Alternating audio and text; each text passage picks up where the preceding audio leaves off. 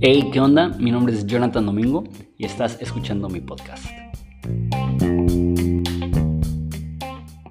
Hey, ¿qué onda? ¿Cómo estás? Hoy tenemos una nueva reseña de un libro, El libro de los mártires por John Fox. Es un clásico, uno de los libros más vendidos de la historia del cristianismo. Esta va a ser la primera reseña que no es tan favorable eh, y tampoco la voy a hacer tan larga, pero entramos en materia. El sinopsis. El libro de los mártires se escribió en el año 1560, entonces es un libro bastante viejo y narra los... Los primeros tres capítulos narran muertes de los primeros dos siglos de la historia de la iglesia. Después se brinca a, los reformadores, la reforma protestante, pero específicamente cómo impactaba Inglaterra. Era un inglés y hablaba de la reforma protestante, pero específicamente lo que se conoce como la reforma inglesa. Eh, háganse cuenta que había un rey, el rey Enrique eh, VIII, que se dividió de la iglesia católica y empezó la iglesia anglicana, que era una iglesia protestante de Inglaterra. Y la razón que lo hizo fue política, el papa no quería dejar que se divorciara, se quería divorciar, entonces dijo, me voy y empiezo mi, mi propia iglesia y empezó la iglesia protestante anglicana. Y había mucho, mucho crecimiento en el movimiento protestante. Y después llega una reina que se llama eh, María y es conocida en la historia como María la Sanguinaria.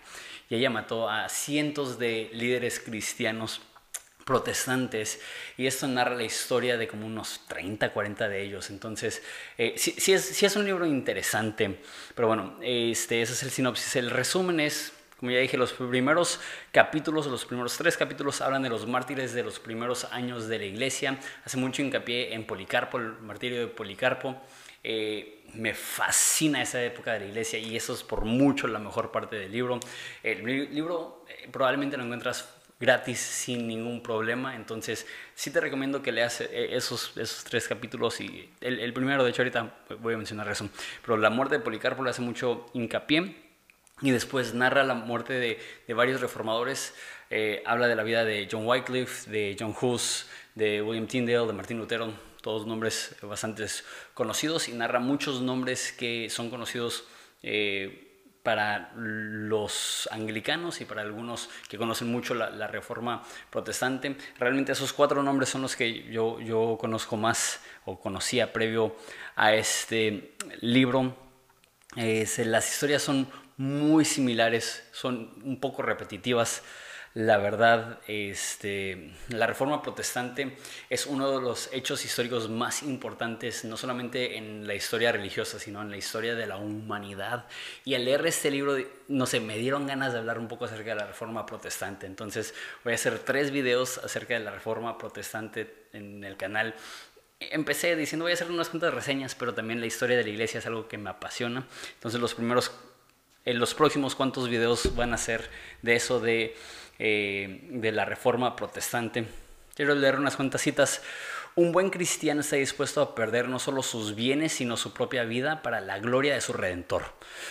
Por lo tanto, estoy dispuesto a sacrificar todo en este mundo temporal por la causa de la salvación en un mundo que durará por la eternidad. Y frases así están en todo el libro. Personas que entienden que, prefiero morir pero serle fiel a mi redentor que negarle. Y, había esa inseguridad que si niego a Dios realmente soy cristiano, entonces no había mayor... Eh, prueba de la autenticidad del cristianismo de alguien que ser mártires. Entonces eh, lo veían de esa forma. Yo voy a, heredar la vida eterna y voy a morir como mártir. Eh, y eso llevaba a la siguiente cita. Los protestantes son como piedras impenetrables, dijeron. Te equivocas, dijo Catmore. Jesús es la roca y nosotros nos aferramos a Él. Me encanta esta, imagen de, de, que los católicos vienen a los protestantes como obstinados, dignos, dispuestos más bien a morir. Y ellos dijeron, la verdad es que nos estamos aferrando a Jesús y la razón que podemos ser tan estables aún en medio de la persecución tan brutal es porque estamos aferrados a Jesús. Última cita, no tengo doctrinas mías, predico las doctrinas de Cristo y por ellas estoy dispuesto a derramar mi sangre, incluso me siento feliz por sufrir por mi redentor. Hay un chorro de repeticiones de eso, de, personas que, que, vieron la muerte con gusto inclusive, eso me vuela la cabeza. Siempre hacemos este escenario en nuestra cabeza eh, ficticio, que qué pasaría si alguien llega a nuestra iglesia con una metralleta y dice, niega a Cristo y muere. Yo diría, yo muero por Jesús, pero, pero la mayoría de personas en México o en el mundo eh, occidental no han tenido esa oportunidad, pero es una realidad para muchísimas personas. El seguir a Jesús resulta en que su vida corre peligro y hay personas alrededor del mundo hasta el día de hoy que es tanto su amor por Jesús y es tan sincera su fe que hasta están dispuestos a sufrir con una medida de alegría como Pablo y Silas en la cárcel cantando alabanzas a la medianoche, no sé, se me hace muy muy muy inspirador eso. Mi reseña, esa está muy baja. 4 eh, de 10. Y la razón es porque, aunque la primera parte es buenísima y es un libro importante, hablando históricamente, y si te gusta mucho poder decir, ya leí el libro de los mártires de Fox, léelo, pero es largo y los primeros tres capítulos chidos lee un capítulo, lee el de John Wycliffe y ya con eso te ahorras todos los demás capítulos. Es muy, muy, muy repetitivo. Y la razón que la reseña es tan baja es porque el enfoque de John Fox es que la razón que eran asesinados estas personas es por su teología o su doctrina o su postura en cuanto a la Eucaristía, la Santa Cena. Entonces, nada más lo explico rápidamente. Hay dos posturas que es actualmente la, católica la protestante. La católica crea algo que se llama transubstanciación, que dice que en la Santa Cena, en la Eucaristía, el pan y el vino se convierten literalmente en el cuerpo y la sangre de Jesús. Eso lo toman porque Jesús dijo, esta es mi sangre, este es mi cuerpo. No dice, representa mi cuerpo, dice, es mi cuerpo. Y los protestantes creen que es un simbolismo. ¿Por qué? Pues el pan no se convierte en, piel, no, no sangra, la, el, vino no, tiene las propiedades químicas de, sangre, entonces eh, no es literal que este es mi cuerpo, simplemente es un simbolismo. Y sabes qué?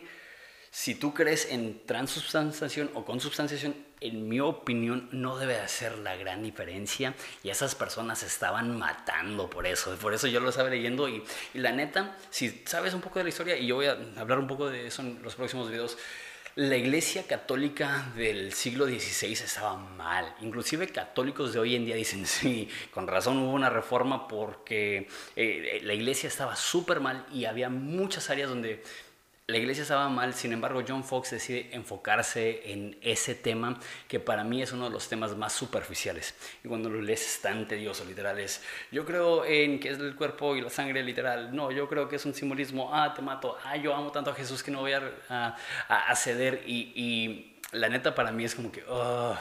ahora, Estoy hablando de la comodidad de mi casa 500 años después y yo no voy a perder mi vida por lo que creo acerca de la Santa Cena, pero simplemente se me hace uno de los episodios oscuros de la historia de la iglesia que la gente se estaba matando por eso. Y sí, sí, sí, no sé, e, es, es un buen libro, es un clásico, eh, pero mi recomendación es mejor lee la, la, fuente directa que se llama El Martirio de Policarpo, lo puedes encontrar en, en internet gratis, y lee en en Wikipedia o en cualquier lugar, nada más biografías generales de John Wycliffe, de John Hus, de Martin Lutero, de William Tyndale y ya vas a tener una idea más este, completa de lo que estaba pasando en ese entonces. También cabe mencionar que ese es un tiempo donde no había televisión, no habían superhéroes, entonces qué chido que los muchachos eh, ingleses podían tener como héroes a John Hus, ¿no? O sea, e, e, está chido. Y era un libro súper, súper popular. Entonces, eh, es importante también como documento histórico para poder ver el desarrollo literal, el desarrollo de Inglaterra como una nación y de su religión anglicana independiente a la Iglesia Católica Romana. Entonces, sí, este, bueno, esa es la reseña. Y realmente junté lo del impacto personal con lo, de la reseña. Lo del impacto personal era la parte que, que a, mí me hizo un poco shock eso de, de, tanto énfasis en la Eucaristía y los detalles tan minuciosos de, de ella. La reforma protestante es un tema importantísimo. La reforma protestante dentro, dentro de Inglaterra es importantísimo, pero no se me hace que es el mejor libro para entender acerca de eso. Sí me inspira y obviamente el fin del libro es inspirarte a ver esas personas ser fieles a Jesús hasta la muerte y creo que eso debe de estimular nuestra relación con Dios, nuestra fe para decir, aunque haya críticas y dificultad y oposición, yo voy a seguir creyendo en Jesús los próximos cuantos videos, creo que voy a hacer tres videos acerca de la reforma protestante. Entonces vamos a tomar una pequeña pausa de, los, de las reseñas, pero las próximas reseñas van a ser El sobrino del mago por C.S. Lewis y la epístola de Clemente a los Corintos. Es una carta de los padres apostólicos muy antigua. También cada video lo voy a mencionar. Tengo un link para dos videos gratis en Audible. Eh, no tienes que pagar un 5, puedes tener tu membresía ahí este, por un mes gratis y puedes quedarte con los dos libros. Y si quieres tener la membresía, es algo que yo uso todos los días y está muy chido.